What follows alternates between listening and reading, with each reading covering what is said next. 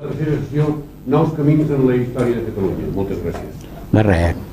Bé, eh, eh, primer que vull explicar eh, que les quatre coses que faré entre avui i demà apareixen com coses completament distintes, estan separades per tres segles en el temps, eh, com espais parlen de Catalunya, d'Espanya, d'Amèrica, però en realitat darrere de tot hi ha un fil conductor, hi ha un fil conductor únic que espero que es vegi, i és justament del, el meu interès a tractar d'entendre el problema prou complex de, de l'encaix de Catalunya dintre de la, de la màquina de l'estat espanyol o de la proposada nació espanyola, que no és segur que s'hagi acabat de configurar bé o no s'hagi acabat de configurar bé. Aquesta és la preocupació dominant en les quatre coses que, que sortiran, eh? encara que apareixin. De... És clar, començo amb una, que primer perquè és la primera en el temps, però també perquè és la, la, la primera en què jo vaig començar a fer recerca. A dir, se'm va acudir sense encomanar-me a ningú, perquè sempre he anat així. Quan vaig fer la tesi doctoral li vaig ensenyar al meu suposat director de tesi, que era l'Estapé, quan ja estava relligada. No se'm va acudir que li hagués de dir res abans. Ell tampoc no es va preocupar. Doncs en aquest cas el, el treball me'l dirigia Vicenç, però jo no li vaig dir el que volia fer ni li vaig ensenyar mai. El va veure quan ja estava, quan ja estava endegat. I a mi se'm va acudir anar a estudiar la segona meitat del segle XVII, que era una cosa de pura follia, perquè no hi havia res, no hi havia no hi havia recerca, no hi havia investigacions, i a damunt se m'acut anar a treballar amb, els, amb el material dels drets d'entrades i eixides de la Generalitat pel Port de Barcelona, que és un material incomplet, caòtic, difícil, no estava preparat per llegir-lo. Començo a trobar allí, per exemple, que importaven mòmia.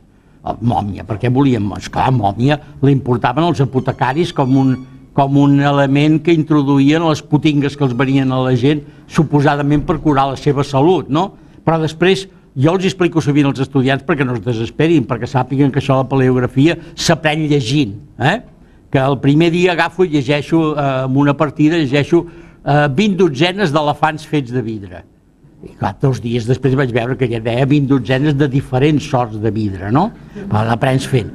Ara, què, què vaig aconseguir amb aquest treball? Doncs era un treball que en realitat només em va donar uns resultats que ara jo podria assenyalar, insignificants i que vés a saber què volien dir. Per exemple, jo descobria que els tràfics de Barcelona augmentaven al llarg del període, val? una cosa. Eh? Segon, que hi havia una balança eh, desfavorable, és a dir, que Barcelona importava molt més del que exportava. Eh? I tercer, que s'importaven molts teixits, o sigui que no hi havia res que s'assemblés a proteccionisme per la indústria tèxtil catalana, cosa que, mm, quan vaig parlar amb Regalà, que en aquells moments acabava de preparar el llibre aquell sobre els, els capitans generals, era el seu, o sigui, eh, eh, es va quedar una mica molest perquè ell anava sostenint allí que la indústria havia crescut gràcies al proteccionisme, esclar, portant tòpics, eh, cap endarrere tòpics del, del segle XIX i XX, i no, escolti, que no n'hi ha d'això, cosa que no, no li va fer gaire gràcia.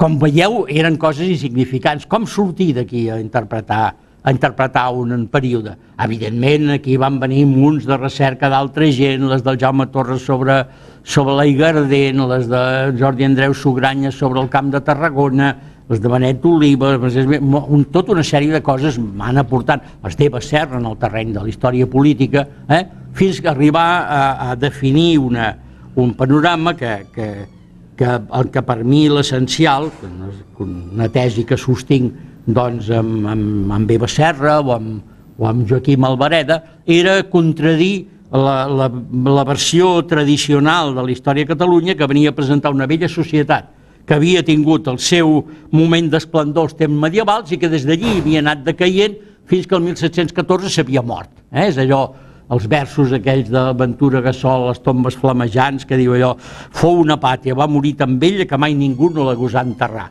no, ara no, no ho he apuntat, però si no em deia allò, damunt de cada tomb un raig d'estrella, sota de cada pi un català, no sé què, val. Eh? eh era una tesi tradicional. A partir d'aquí apareixia una Catalunya nova amb tres fases de creixement. La industrialització, la renaixença cultural i l'aparició del, catal del catalanisme com a opció política. Bé, mm, el que, el que sostenim entre tots plegats és que això no és veritat. Eh?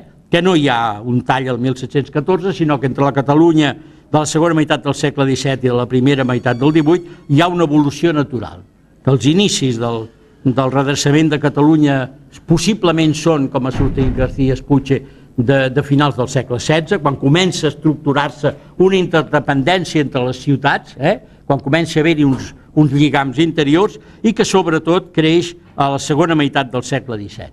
Eh? Que la derrota política 1714 ha impedit que triomfés la mena de política que podia haver favorit aquest projecte, però que està clar que el creixement econòmic català del segle XVIII, que va convertir aquesta terra en la fàbrica d'Espanya, no té el seu origen en absolut en el canvi dinàstic que ha dut els Borbons al tron, sinó que neix de l'esforç de la societat civil catalana que derrotada en la guerra va prosseguir en temps de pau el gran projecte col·lectiu iniciat a mitjans del segle XVII. Si volem dir d'una altra manera que el, que el progrés econòmic del segle XVIII es va deure a l'esforç dels homes i dones del país, de pagesos, rabassaires, paraires, teixidors, traginers, botiguers o mariners, que són aquests, eh? i no l'impuls il·lustrat de dalt.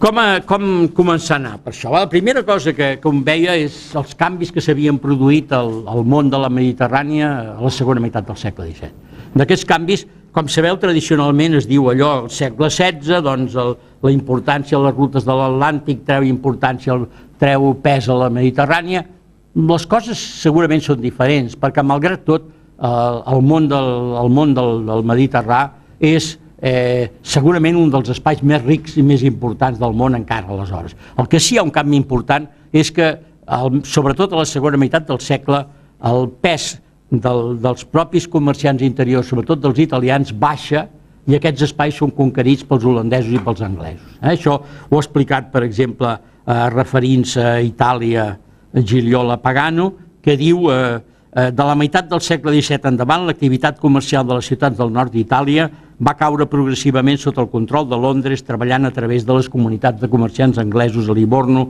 i altres i altres ports italians. A Catalunya, per exemple, que en determinats moments comprava blat al nord d'Àfrica, un blat eh, eh fort, més barat, més dolent per la, d'inferior qualitat per la panificació, aquestes compres tenien un problema. El problema és que allí, en realitat, hi havien d'anar a comprar portant allò metalls preciosos. En canvi, ara cada vegada més en porten holandesos i anglesos que porten el blat del Bàltic, eh? i aquest és un blat que en aquests moments s'està comprant a canvi de mercaderies que es produeixen aquí, fonamentalment a canvi de, a canvi de, dels productes, a canvi de l'aigardent més que de qualsevol altra cosa. Per entendre això també s'ha d'entendre que hi ha hagut una situació a la segona meitat del 17, que és la situació de les pugnes entre França, la França de Colbert, Holanda i Anglaterra, ha fet que els comerciants d'aquests països tendissin a venir a buscar a la Mediterrània coses que abans eh, obtenien dels mercats francesos. I aquí troben una, una, una, situació, una situació favorable, una situació favorable pel fet que no solament hi ha una producció de gardent important, sinó un, un fet que és decisiu a Catalunya. Aquests aigardents no carreguen amb el pes dels estancs que per contra la corona de Castella eh, pesen sobre els peus, eh, sobre els seus preus. És a dir, aquesta és una circumstància favorable aquí respecte, per exemple, del que podia haver estat Andalusia o en alguna altra banda. Sabem que aquí la destil·lació de l'aiguardent es practicava a les comarques de Tarragona almenys des de finals del segle XVI, com una activitat eh, menor, limitada a l'aprofitament de vins de baixa qualitat, però la segona meitat del segle XVII ha tingut una gran expansió. D'entre 1666 i 1678 tenim notícies, per exemple, de Reus, dels perjudicis que causa la contaminació de, peus i, de pous i aigües per les vinasses de les moltes olles d'aiguardent. Eh? Les olles són els alambins que, en què es fa l'aiguardent.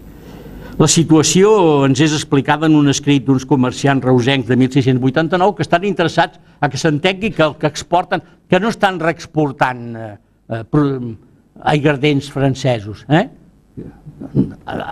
A, diferència del que feien amb els teixits, que aquí sí que després del 18, amb totes les prohibicions, es, es dediquen a reexportar teixits de llana francesos com si res, no? després els alemanys de Silèsia restampats aquí. Eh, volien deixar clar que aquest era un producte seu perquè no el boicotegessin els anglesos i expliquen eh, En dicho campo de Tarragona la cosecha de vino es muy abundante, no solo para el sustento de sus moradores, antes bien de lo que sobra se saca en muy grande cantidad, así vino como aguardiente, para las Indias y otros reinos y provincias, como se experimentan las continuas embarcaciones que están cargando en puertos de dicho principado, por la conveniencia que en esto tienen de su embarcación por estar cerca del mar, como también por ser la cosecha de vino en estos parajes muy abundante.